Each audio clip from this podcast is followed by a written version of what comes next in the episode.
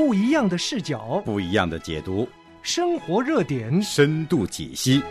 欢迎您收听周末节目《深度饭桌派》。可能就有些你妄自的这样的一个猜测。基督信仰所说的末世论，就是我们认定这个世界是有一个终结的。当一个灾难出来的时候啊，嗯各种各样的新闻，真的假的，各种各样的原因充斥在这里。Hello，大家好，欢迎来到深度饭桌派，欢迎来到饭桌上的热点派。今天饭桌又热闹起来了。为什么说又热闹了呢？因为我们饭桌呢，今天有一位嘉宾啊，我们是三个人录这一期节目。那节目开始之前呢，我们先跟他们打声招呼。阳光你好，你好，韩兰，听众朋友好。嗯，还有一位最新的我们的新的嘉宾五月，你好，五月。哎，你好，Helen，你好，阳光老师，你好，还有听众朋友们，大家好。五月老师好。哎呦，第一次听到有人在节目里喊大家老师啊！我们都不是老师哈。OK，好啊、大家好。那今天我们饭桌呢要讨论一从这个炎热的夏天开始。我们知道今年呢夏天啊，在国内呢肯定是有水灾，但是我们如果把我们的眼睛放到全球的话，我们看到火灾在这个夏天频繁，特别是有几场大火啊。嗯，啊，一个都是夏威夷的大火，其实还有一个就是我们住的城市一个周边的一个城市的一个大火，对吧？嗯阳光，你来讲一讲这个大火。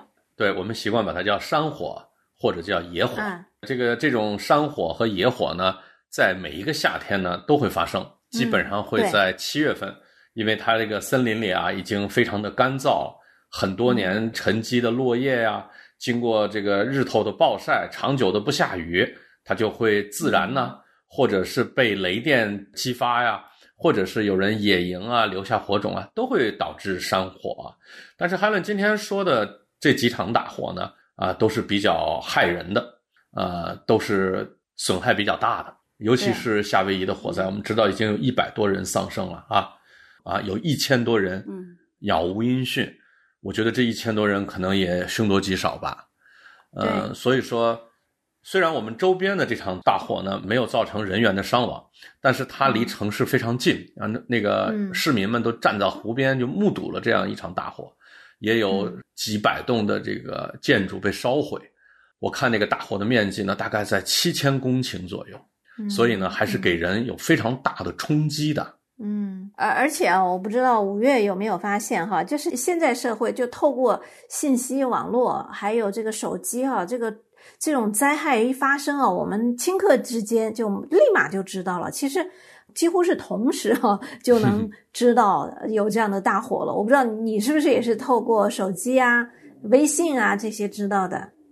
啊，是啊，我也其实我也听到了，在第一时间 就是微信啊、朋友圈里面嘛，对，是很容易。而且我觉得今天把这个题目提上来挺有意思的啊，嗯就是啊、我们圣经上说“日光之下无新事”嘛。嗯其实我觉得在过去不同的年代，其实这种火啊可能都很大。当然，刚才阳光说的这次规模很大，嗯但是既往也不是没有发生。但这次我不知道你们有没有注意到，这一次很有意思的，大家对这个大火后面的原因嗯有很多的猜测。反正我看到的，有的人至少说是什么阴谋论呐、是 对吧？还 把它上头从政治的角度，那那个有些人说是环境因为气候暖化啦、嗯导致的，嗯还有人说是那另一派呢气象武器，哎，对对对，还有人说气象武器，甚至还有人还专门铺出了那个航空那个照片，嗯说这些房子专门是烧的穷人。啊，不知道你们有没有注意到，说富人呢房子都留下来，说为了地产商啊、开发，要把这些人的穷人的房子用这种手段变相的去去买回去。所以这个里面，当很多信息的时候，实际上就是嗯大家的谁也没有真实的信息。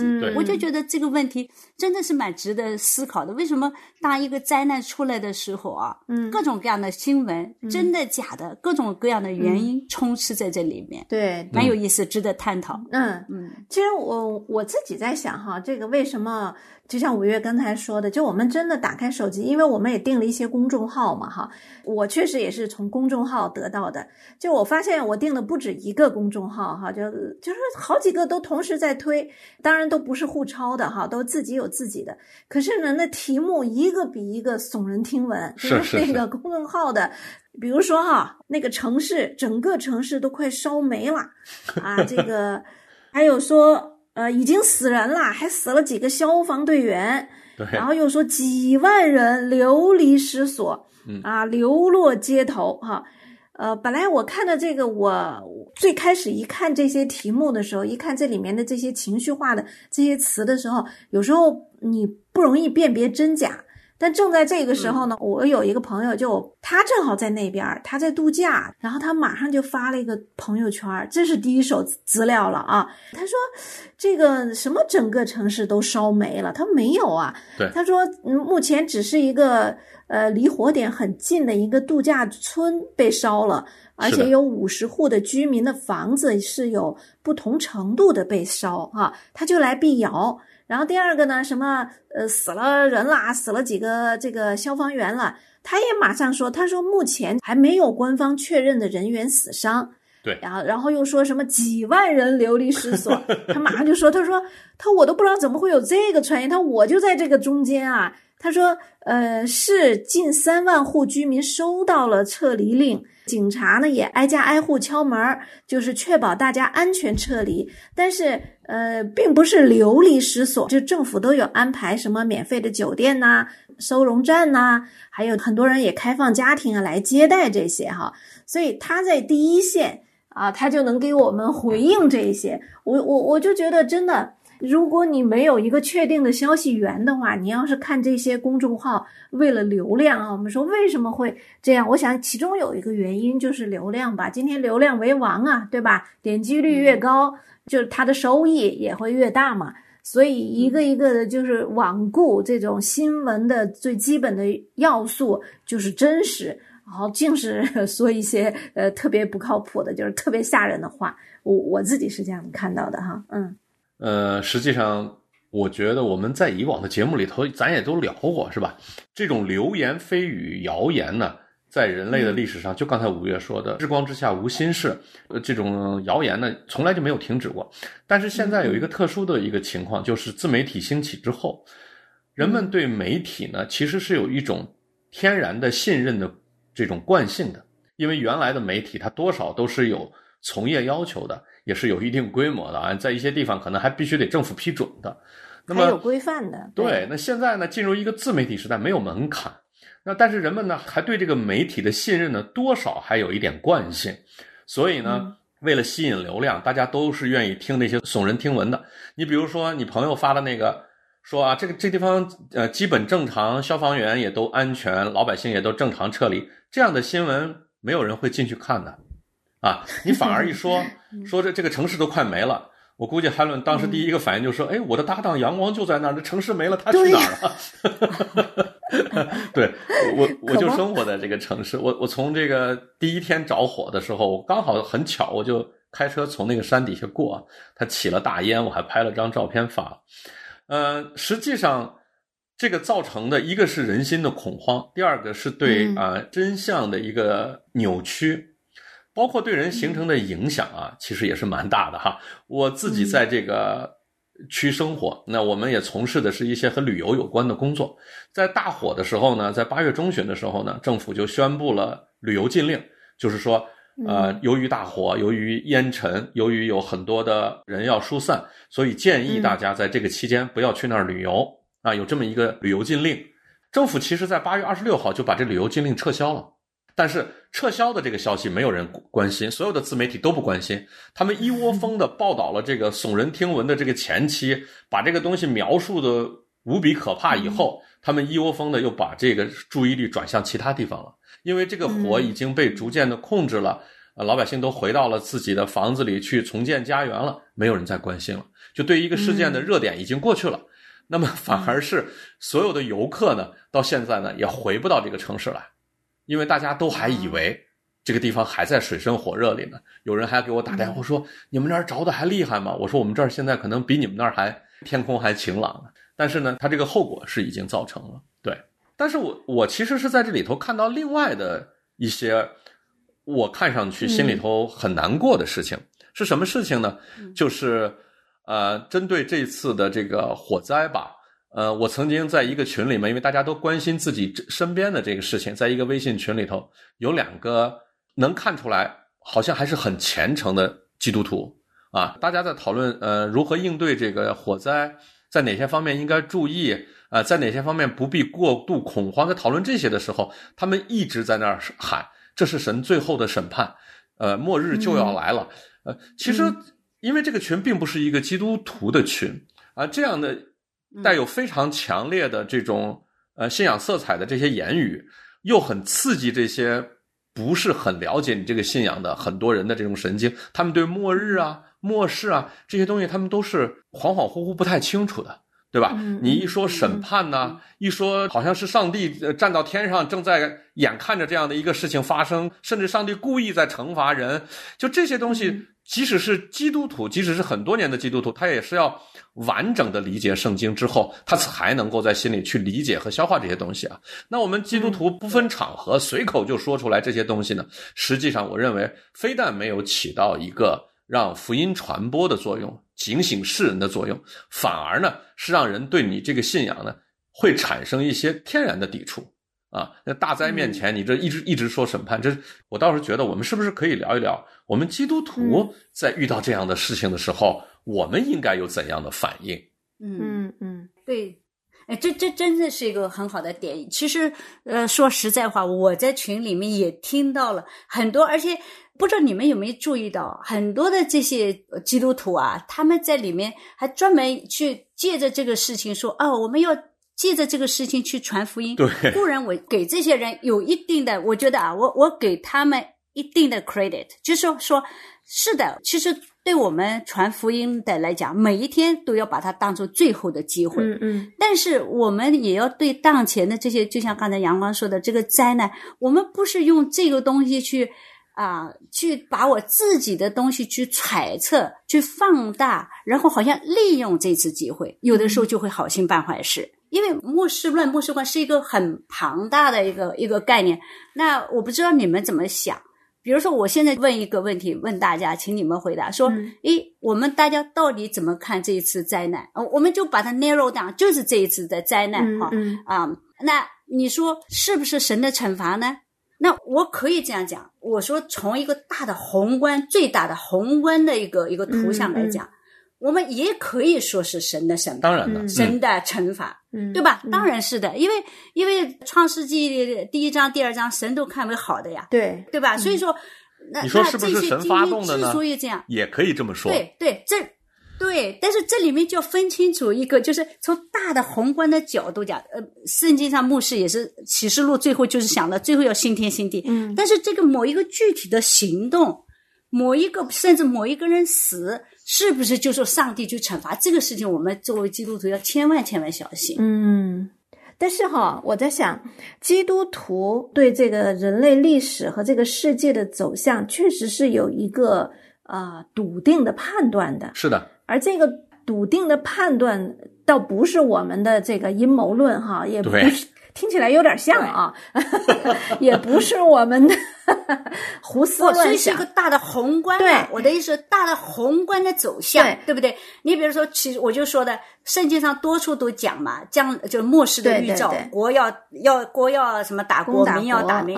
那你现在瘟疫也有，战争也有，很多东西又都有，这只能说一个大的趋向是这个世界在败坏，人类在败坏，对不对？你离上帝的心意越来越远，也就是。真的是主来的日子近了，嗯，是的。但是对我们基督徒来讲，是一个很正向的东西。我们是要有去一个警醒祷告，也要去认罪，也要去呃加紧的去传福音。但从另外一个角度，真的我们一不小心，可能就会跟那些真的掉入一个阴谋论那个，好像 三号就是那一群里面去了，反而就是说，嗯，用一些偏激的观点，没有全盘的一个观点，那会起到一个反作用。对我，我想是这样啊。我们这样说呢，就是也容易让大家听的层次不是很清楚。我觉得我们可以把它们梳理一下啊。就是，我们先不说在这样一个公众的群里头，就是非完全信仰的一个一个场合，你这样不能说断章取义吧？你这样非常结论性的口号式的这样宣讲，对不对？咱先不说这个哈，把这个放到一边。我们先说，我们就哪怕我们就是在教会的主日学课堂里，我们就是在这个一个神学的讨论的这样的一个环境中，那么他们的一些东西也是站不住脚的。他们比如说谁？呃，就是就我就说这些基督徒宣扬的这些东西也不一定是站得住脚的哈。你比如说，我们说这场灾难是不是神允许发生的？一定是，对吧？那么神为什么会允许发生啊？啊，这个这个灾难呃于人于神都意味着什么呀？与整个人类的历史的这个进程力意味着什么呀？与神的救赎计划意味着什么？它都是有非常大的一个外延要去解释的。你不能就这样把一个结论直接就抛给那些。他没有经过这些学习的这些人，如果我们从关起门来，我们就完全是基督徒来讨论这个问题。我觉得他们有一个概念上有一个问题，我想在这个事儿上问问你们俩的意见，就是末日和末世，我觉得是完全不同的两个概念。那么末世，其实我们知道，主耶稣升天之后就进入末世了，就是最后一个时代了，对吧？再来就是主耶稣再来的审判了。那么对于人来说，这就是一个末世。也就是说，从公元三十多年开始啊，我们就进入末世了，一直到今天两千多年了，对吧？但是末日是主再来的那一天，对吧？但是我们发现很多基督徒呢，是主在圣经中是有很多的呃交代，就是说国要攻打国，民要攻打民，但是你就非要指定说这一这一次火灾就一定明天就是末日了，或者是怎样？可能就有些你妄自的这样的一个猜测和你自己的这样的一个出发点了，嗯嗯，对吧？呃，前我我想来接一下，就是当我们在这里虽然是关起门来，我们谈末世末日，但是我想还是要有一个大概的一个梳理，就是嗯呃，基督徒的这个世界观或者叫基督徒的历史观哈，呃，就是所有宗教里面哈，如果我们按宗教来划分的话，其实基督信仰对。人类历史的走向，还有对这个世界最后的走向是非常确定的。就像我刚才说的哈，我还没说完。呃，那个确定就是什么？就是历史和这个世界都是有一个开始。也有一个结束的，那在结束的时候呢，我们都把它叫做一个呃，就是终结世界的终结。当然，在这个世界终结之前，那作为基督信仰一个教义里面有一部分就叫末世论啊，这个是我们这个信仰非常独特的。为什么说很独特的？因为呃，在别的宗教，比如说佛教啊，还有一些印度教啊，啊，他的历史观和他对这个世界的看法。呃呃，世界的走向和历史的走向，他不是这样的认为。比如佛教是认为轮回呀，啊，估计是无限循环啊，就类似的吧，啊，包括啊，今天的这种科学主义，他对这个世界的看法是充满了这个乐观主义的啊，就是随着人类。呃，理性的发展，科技的壮大，呃，人类历史会越来越好，在科技的辅助下，特别在 AI 的辅助下，哈，都有就是不同的对历史的看法。所以，我们现在回头来说，就是我们今天现在要讨论的这个末世观，其实真的是我们信仰里头的，或者说基督信仰教义里面一个生发出来一个教义，就是我们认为这个世界是有起点。而且这个世界是有终点的。当我们谈到末世的时候，就在谈这个世界是怎么结束的啊！这个世界结束的时候是借着耶稣基督的第二次再来，整个有形质的都会消化，整个有形质的都会过去。但是说到这个，我插一句嘴啊，说到这个现在新的就是神学里面又开始现在这个这个啊有新的一种神学理论了。嗯。但是这这个派了，反正我上学期学的课程当中就就说，就有一部分神学家就认为，将来新天新地来了以后，不是说把我们现在有形质的东西全部毁掉，而是说要继续带下去的。因为他们有一种人就想法说，我们这些人就相当于坐在一个上帝造的一个船上，嗯，是这艘船，你乘着这个船，这个船是一直连这个船带到新天新地去的。这带着这个观念，我个人是不相信的。但是确实现在有这样的，这这就是因为这是解经的问题嘛，就是怎么样解释那个耶稣基督说的有形质的都会消化，到到底是个寓意呢，还是一个实质的？那好，我就把我刚才那个说完整一点哈，就是基督信仰。所说的末世论，就是我们认定这个世界是有一个终结的。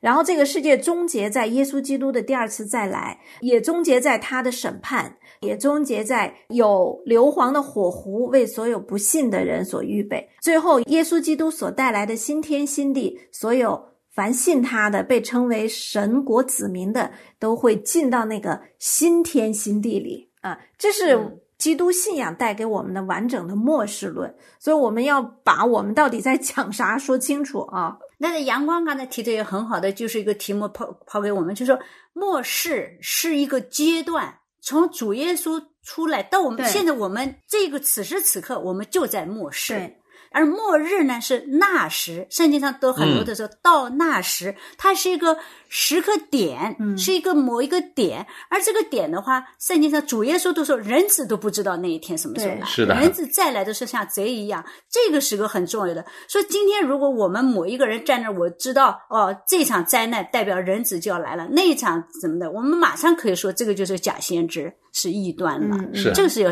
我们大家要小心的，是吧？其实呢，即使是很虔诚的基督徒，即使是很圣贤的基督徒，他们也在认知上也是有过这样的误解。我们都还记得主耶稣升天之后，他因为他说他很快会再来，那使徒们就让这些信徒们都卖了所有的田地房产，大家就聚集在一起等耶稣再来，是吧？那其实圣经中也有过这样的记述，所以说呢，我觉得在这个事事儿上呢，我不知道两位能不能同意啊？神往往和我们的想法是出其不意的，他真的是在我们最想不到的地方他就来了。包括主耶稣他自己再来的时候，也是所有犹太人没有想到的那个时刻和没有想到的那个方式。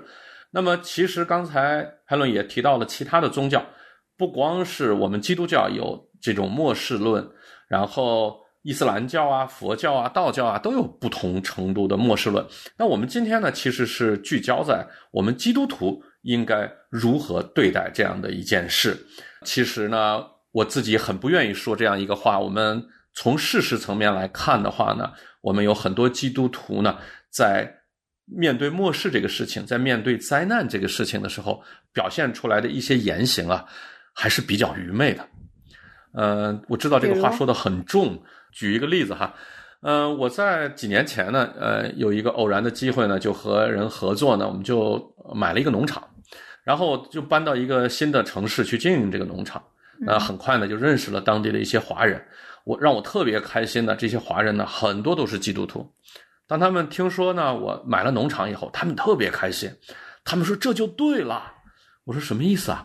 说现在我们就应该是赶紧买农场啊，赶紧买发电机啊，赶紧买拖拉机啊。我说为什么？这末日就要到了呀！你没看着最近又是瘟疫啊，又是各种各样的灾难，眼看着末日就要到了呀！我就笑了。我其实我这个买农场的动机和末日是没有关系的啊，我自己心里是非常清楚的。呃，我就问他们，我说那如果末日到了，你买个发电机管什么用啊？他们，但是他们有，他们可能是有这样的一个群体，他们每天都在互相的宣扬以末日呃临近的这样的一个这样的一个主题。那么其实呢，刚才五月也说了，我们处在末世之中，末日是一个点。从理论上讲，确实我们每一天都在向这个末日前进，对吧？嗯但是末日是不是很快就会到？是不是就是因因着这场灾难就预示着末日即将到来呢？那么末日到了以后，我们又该怎么办呢？我觉得这个是每个基督徒得面临的这样的一个嗯挑战。嗯，对，所以我前面我也提到，我在这儿也看到他们有一点点积极的方面，是我们是至少是我值得学习的，嗯就是确实要对一个末日来临产生一种紧迫感是啊！我记得若干年之前我看过一本书，不知道你们看过没有，叫《疾风烈火》。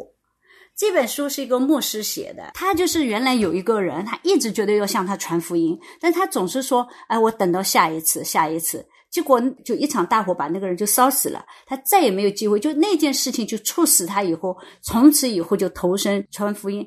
就是刚才我们说的，我们批评了我们这些基督徒，他们可能有些好像危言耸听，或者对圣经的理解有偏差。但从另外一个角度呢，我们也觉得说，哎，他们这个紧迫感也值得我们借鉴。是啊，因为我们不知道主的日子哪一天来，也许就在今天，也许就在明天，没有人知道。这个对所以我这就提出一个看法啊，大家也可以商榷一下。就是我觉得，呃，末世论虽然是我们基督教教义里面的一个一个部分哈，一部分，但它不是最重要的部分，或者这样讲，它不是基督教教义的全部。因为我们的信仰里面包含了很多救恩论呐，还有人论呐，还有神论呐，很多哈。末世论确实是其中的一部分，但它不是全部，它不是唯一，甚至是。所以，真的就是是神让我们常常提起末世的光景呢，还是让我们看见这些连年不断的灾难？就像圣经中这个马太福音，耶稣基督说的：“说你看到国要攻打国，民要攻打民啊，各处必有饥荒、地震这些灾难。”圣经是说了这些的，实际上圣经也是让我们神也让我们有分辨的时候。但是这个分辨的时候，是不是让我们第一个就是？呃，害怕。第二个就是呃，天天就只为了分辨这件事情呢，或者是坐在那儿就等这件事来呢？对对对对，这个我觉得你说的特别好，因为因为确实我们基督教如果说真正最重要的教义应该是基督论，对，和三义神论，对不对？对。如果离开了这个基本点，那就是异端了。但是说末世论，其实。就是神学家啦，或者我们基督教内部也有不同的学说，包括什么前前谦啦、后谦啦、无谦啦，对不对？啊，有有很多的派，不是说你你持有这个派，我们三个人可能有三个不同的派，但是不等于我们不同的派就是我们离开了我们基督教的基本信仰，基本信仰，对吧？对。对，当然不是，所以我我觉得子月提了个头哈，就说，呃，在我们信仰里面其实也分了很多派，我觉得这也挺有意思的，嗯，我们也可以把它拿到下半场，咱们来一起再聊一聊，然后看一下你你你是哪个派，我是哪个派，我们是泛舟派，我们对对泛舟派，对对对，好，那我们深度泛舟派呢，咱们周周见，我们今天的聊天就到这儿，我们期待下一次喽，再见。再见，再见，亲爱的听众朋友，您也想来饭桌聊聊吗？您对我们的小小饭桌有什么反馈或建议呢？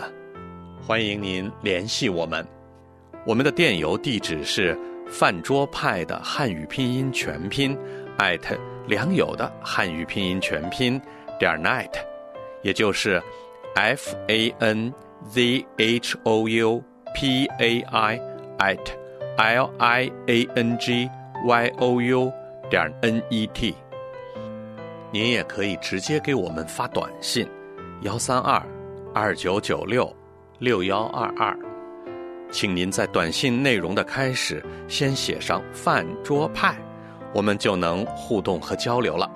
我们在饭桌上等你哦。Be still my soul.